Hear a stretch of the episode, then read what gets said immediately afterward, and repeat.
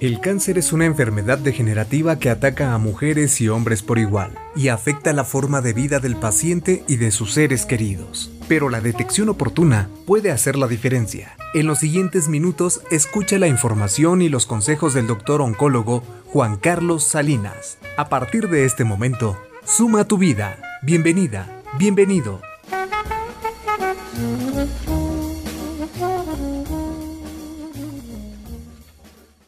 Buenos días a todo el auditorio que nos sintoniza y que nos escucha. Eh, pues hoy estamos eh, hablando un poquitito de cáncer de tiroides. Vengo fresco porque de 7 a 9 eh, logramos hacer la clase con los chicos de la Escuela de Medicina y con los conocimientos muy frescos. Bueno, hablar del cáncer de tiroides es hablar de uno de los tumores que si bien en las estadísticas internacionales no muestra una frecuencia alta, sí ha ido incrementando el número de casos de tiroides. En este consultorio vemos por lo menos cuatro casos de lesiones de cuello por semana. Y de esas eh, cuatro lesiones que vemos de cuello, tres corresponden al tiroides. Eh, es muy probable que veamos dos cánceres y se opere en promedio de uno a dos cánceres cada, cada semana. Eh, es muy frecuente la cirugía tiroidea y esta es la razón por la cual queremos platicar con ustedes de este problema. Eh, infortunadamente,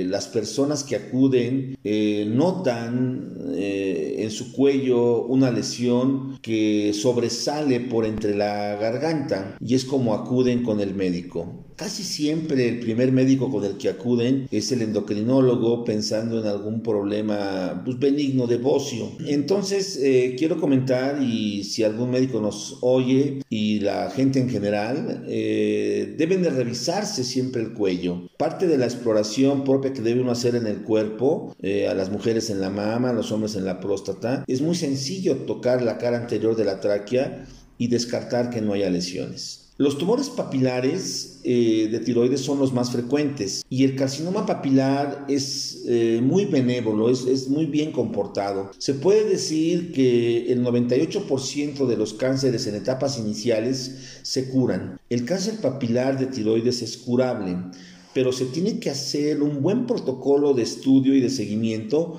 para generar el diagnóstico. Eh, habitualmente cuando se detecta una masa, el primer estudio que se hace es un ultrasonido. El ultrasonido es altamente efectivo para poder precisar si la lesión es sólida, si es quística, si tiene características benignas o, o malignas. De hecho, hay una clasificación que se llama T-RADS, que es como podemos precisar y calificar un ultrasonido tiroideo.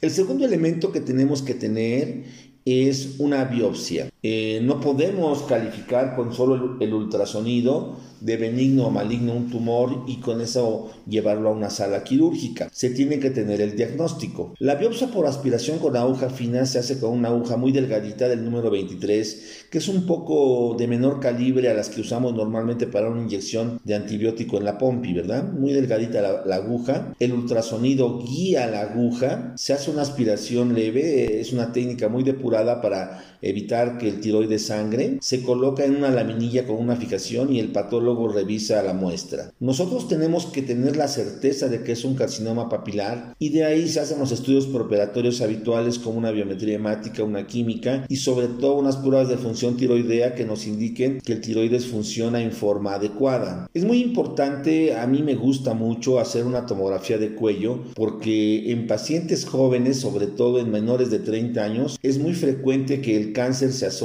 a crecimientos nodulares o ganglios. Quiero comentar que este cáncer es muy frecuente en la mujer. Tres mujeres por cada varón tienen este tipo de cáncer y un porcentaje muy alto del 60% de estas mujeres son menores de 30 años. Yo a lo largo de mi carrera he operado entre 5 y 7 alumnas mías, estudiantes de medicina menores de 25 años, que inician con nódulos tiroideos que a veces eh, por motivos de la clase se autorrevisan y encuentran las lesiones. Es muy importante acudir en forma oportuna ante cualquier sospecha de lesión.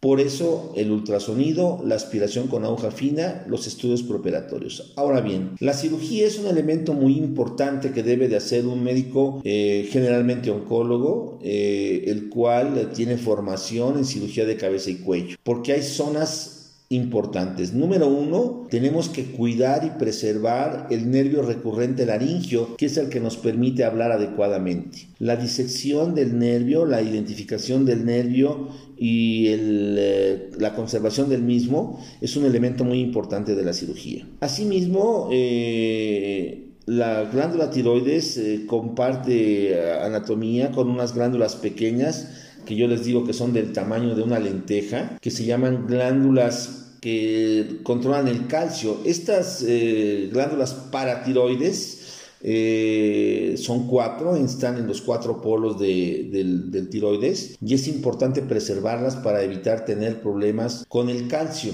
Eh, pues dejamos este mensaje para todos ustedes. Sobre todo si eres mujer, revisa tu cuello. si encuentras un nódulo, es importante tener el ultrasonido, tener las pruebas de función tiroidea, precisar con aspiración con aguja fina eh, si esta es una lesión maligna, se cura el cáncer de tiroides, se realiza una cirugía completa, correcta y es altamente curable. No se requiere quimioterapia ni radiación. El manejo posterior a la cirugía es con yodo radioactivo. Es muy importante el diagnóstico oportuno. El cáncer no se previene, el cáncer se detecta.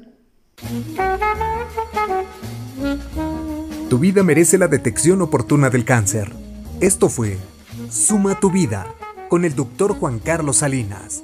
Encuentra más información de valor en sus redes sociales. Búscalo en Facebook como Dr. Juan Carlos Salinas García y en Instagram arroba DR Juan Carlos Salinas.